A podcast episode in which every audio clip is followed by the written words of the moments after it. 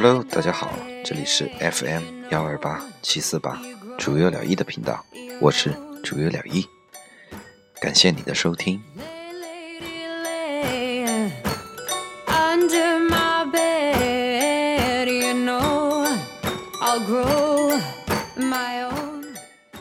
上周跳票原因是因为我到北京出差去了，第二次到北方，第一次到京城。说实话，感觉不太好。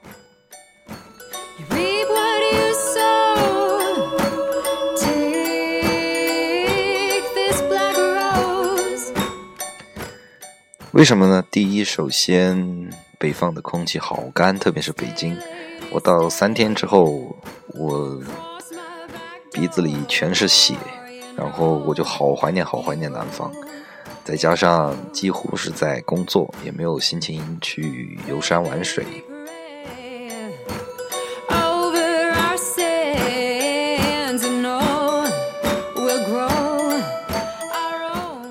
而且在最后的最后，我的体验自我受到了极差的体验，以至于我的叙事自我开始给我讲故事。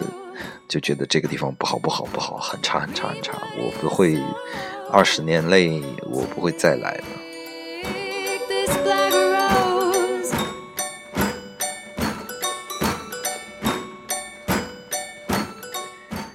所以由此说到今天的话题，你有真正关心过自己的体验吗？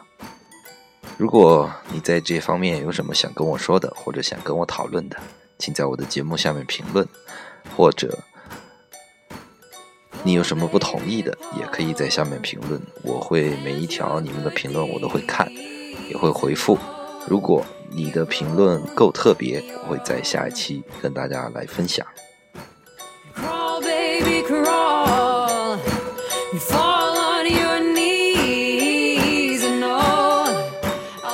因为上周。没在这边，所以这周工作几乎就是忙晕了。呃，我现在也是晕晕乎乎的，也很困。我，所以请大家多多担待。我们马上开始我们今天的话题。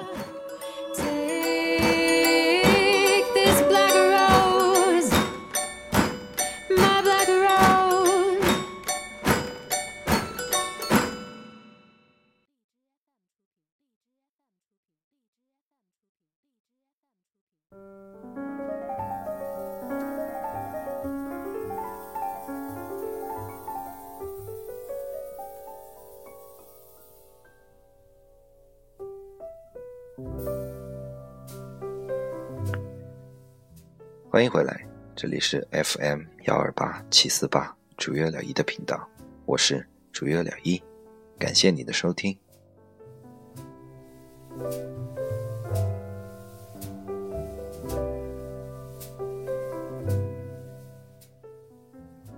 现在越来越多的文案或者说网络的段子都在说。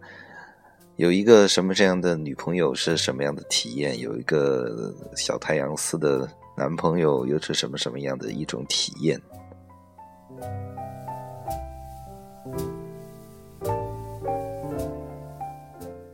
那我就想问了，你有没有真正的关心过你自己自身在生活中的体验呢？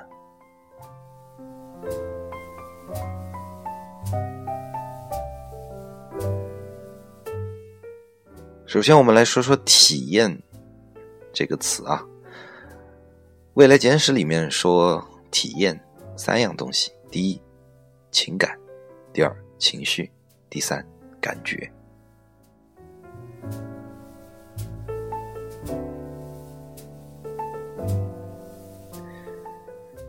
然后，体验是建设在体验自我之下的一个门类，跟叙事自我。又是完全不同的。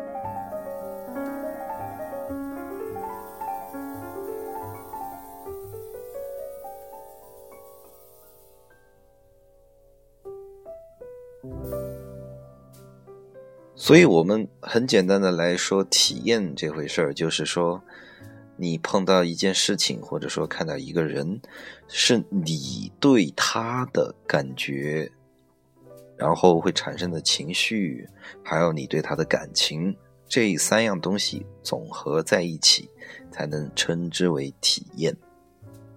但是，我们有很多时候会把体验与对他人的评价。弄混淆，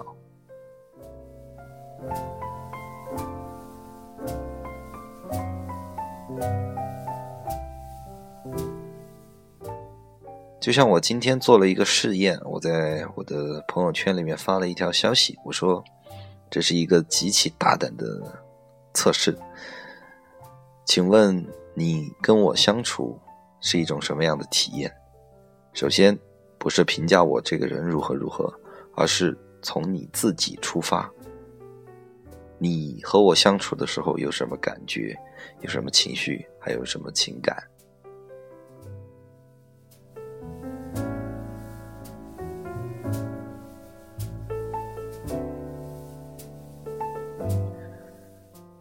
比较令我失望的是，其实真正回复的人很少，我不知道他们到底是跟我体相处没体验，还是觉得。没必要回答我，还是说，他们连自己都没搞明白体验到底是怎么回事或者说有体验，但是说不上来。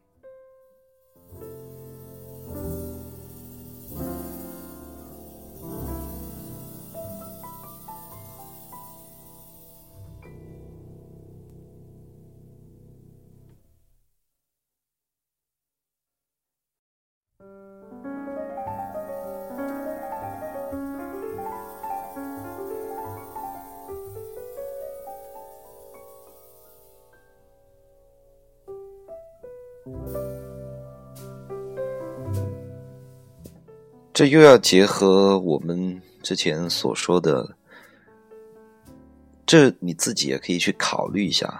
我们不善于去表达我们的情绪或者我们的情感，更甚至不善于去表达我们自己的私欲，所以会不会导致我们就成为了一个在评判或者说？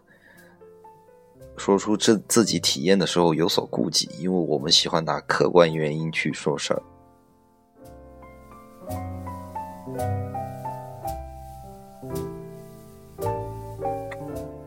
这个小试验，你可以去在你自己的身上去做做试验啊。你可以去问问你的朋友，跟我相处是什么样的一种体验？您看看到底有多少人能回答上来呢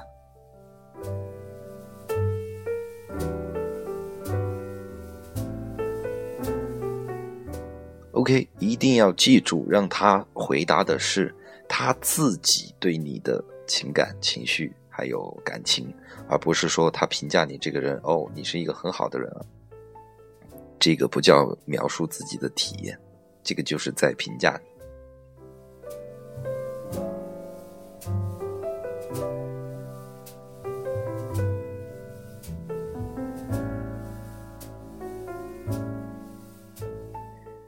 所以回过头来，我们还是说到一个我们没有办法很少，或者说不是我们不愿意，而是我们好像似乎没有具备这个去描述自己体验，特别是向对方描述自己体验这种情感的能力。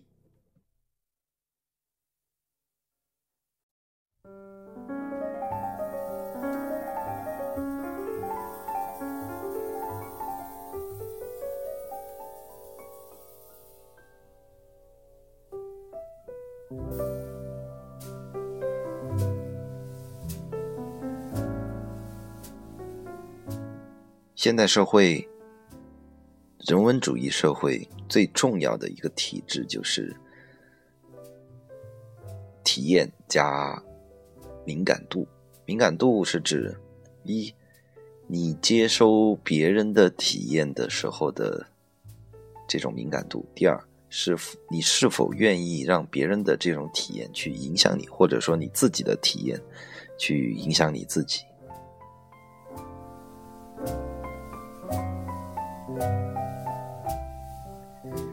举个例子，比如说别人在跟你说他很伤心的一件事情的时候，你是什么感觉？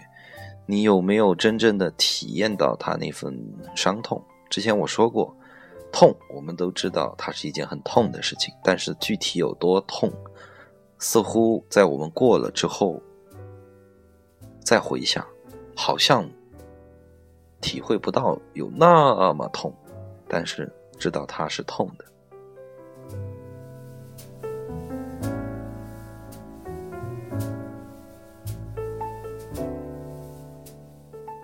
或者你有没有另外一种感觉，就是你的朋友在跟你说一件他伤心的事情的时候，其实大多数是在指责或者吐槽别人呢，而很少去说出自己的感受。这就是我们说的，我们太喜欢去找客观原因了，而很少去从内心出发。那很简单，和很好的朋友在一起，就说自己那一分钟内心最真实的感受。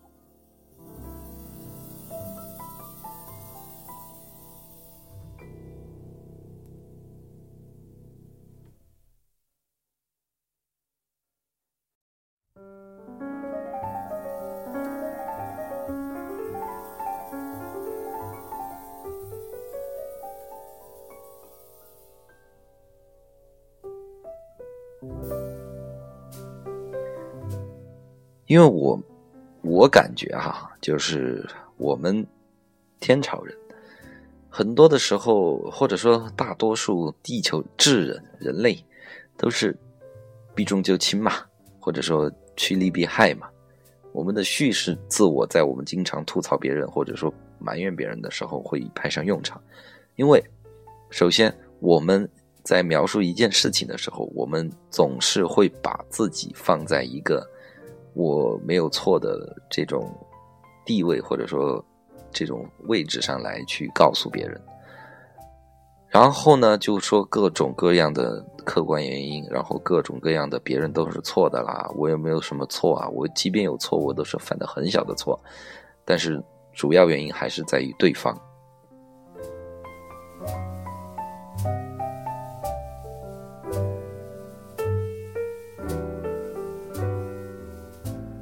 其实，在这个过程中，你表达，你根本没有表达出你内心最真实的那种体验。OK，所以接收的人也没有办法去接受，而且我们也不善于去发现，我们的敏感度很低，我们不善于去体验或者说去体会对方真正的那种情感、情绪还有感情。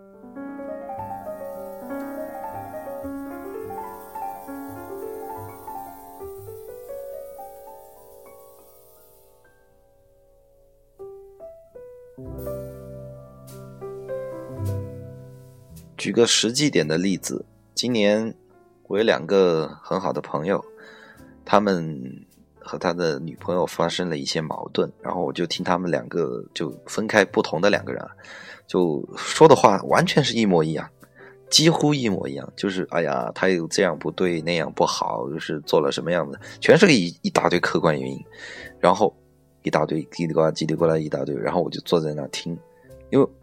我现在改变自己的策略了，自己的套路。我喜欢听你慢慢说，看你到底想表达什么。表达完之后，他们几乎都一样，都是对方不对，然后全都是客观原因，然后自己做的如何如何好喽，就开始了。反正虽然他没说，但是我明白。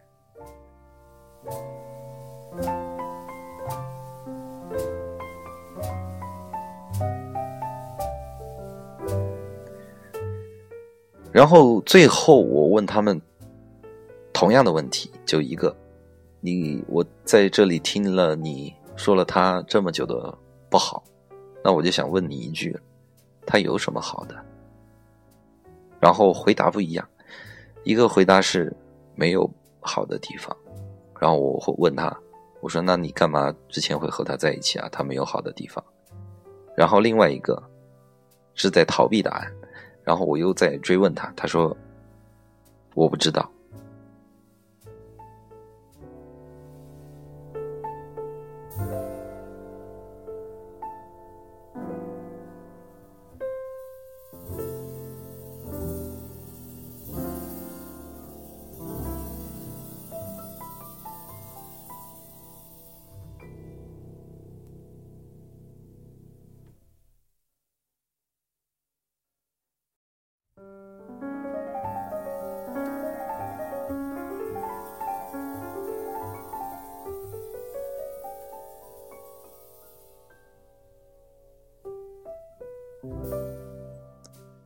所以就很有趣啊，知道吗？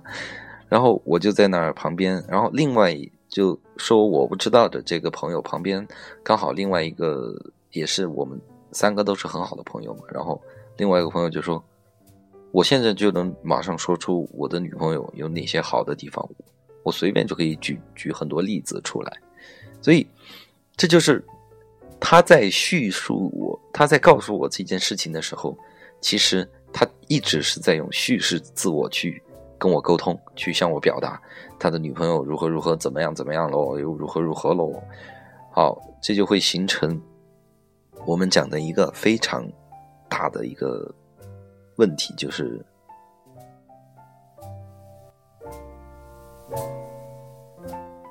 就是好人身上没缺点，坏人身上没优点。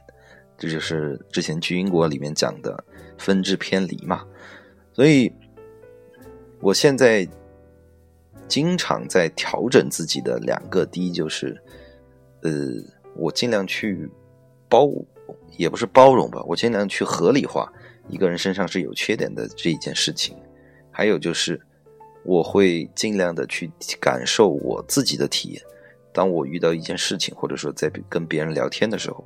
我注重别人想要表达给我的他的体验，然后我去尽量努力的去感受他的感受，或者说他的体验，然后我自己在生活中也在尽量的锻炼我自己的这种体验的敏感度，然后就发生了很多我认为几年以前我可能不会有的一种心态。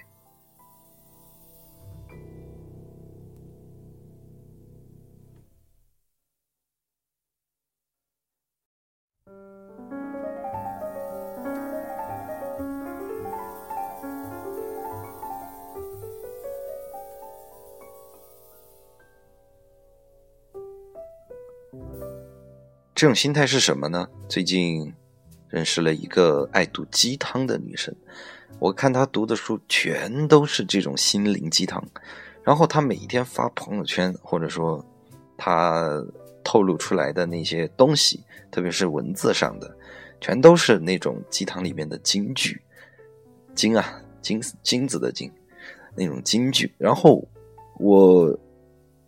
刚好昨天我在车上听到一个广播，就说现代人都去读鸡汤，然后学了一两句京剧，就搞得好像自己能写作文了一样。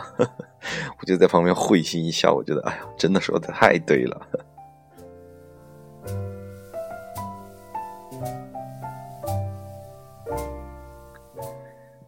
你说？像这样的人，如果说放在可能一年前吧，很近，我可能就会不屑一顾，说：“哎，哎呀，你太差了！你看我念平常念的是什么书，你念的是什么书？我觉得我们不是一个层次的。但是呢，你又会发现，他其实，在他的人的本质上，作为人，作为说跟他相处的这样的体验，我会觉得挺好。所以我现在慢慢的觉得，哎。我已经完全能接受这样的，就是说，他某一些特质让我不太喜欢，但是他又有另外一些特质让我喜欢的时候，我不会在中间去做一个非 A 即 B，或者说非黑即白，不是说两样必须选一样的这样的选择。我反而觉得，哎，念念鸡汤，那我可能不会去跟你多太聊这个问题，但是作为和你相处的体验，我觉得是蛮好的，所以我觉得这是我最大的一个改变吧，我觉得挺好。When your legs don't work like they used to before, and I can't sweep you off of your feet.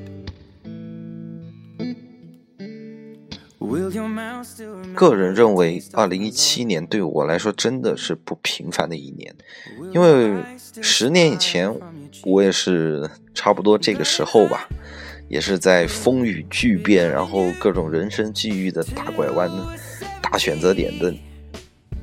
这个临界点上，所以，哎，有时候我觉得啊，这是命运也好，或者说正弦函数、余弦函数的那种波峰波谷的那种起伏也好，我觉得，哎，你去想想这样的问题，很有意思。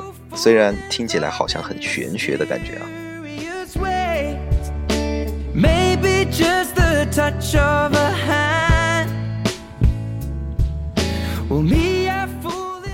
这样带给我最大的好处就是什么呢？我知道，当我不开心的时候，我应该用什么样的方式让我自己变得开心；当我得意忘形的时候，我知道用什么样的方式让我恢复清醒。所以，你说这样好吗？我不能说一定是完全的好，但是我个人到现在为止看来，一定不是坏事。我觉得我离，就说一年以前吧，我离一年以前的那个自己又跨出了。相当大的一步，而不是，而且这种进步不是两三年能追得上的。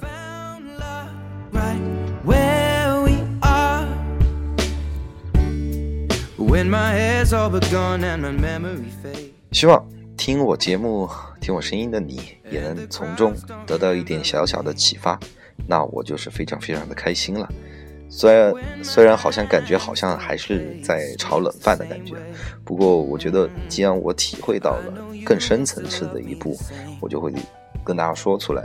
因为也许我今天讲的都是错的呢，或者过了一两个礼拜，我又想到新的想法，我又会再跟大家说呢。谁叫你们从来不告诉我你们喜欢听哪方面的这种探讨呢？你们也不跟我讨论，对吧？咦咦咦。这个节，这个节，这个节目是我的，嗯，我想这么做，怎么做是我的开心。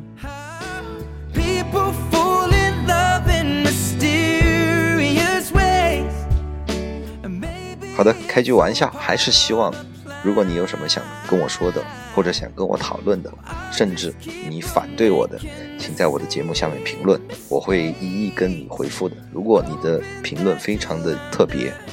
我会在下一期节目跟大家分享出来。好的，今天的节目分享就是这些，我们晚安了，亲爱的朋友们，再见。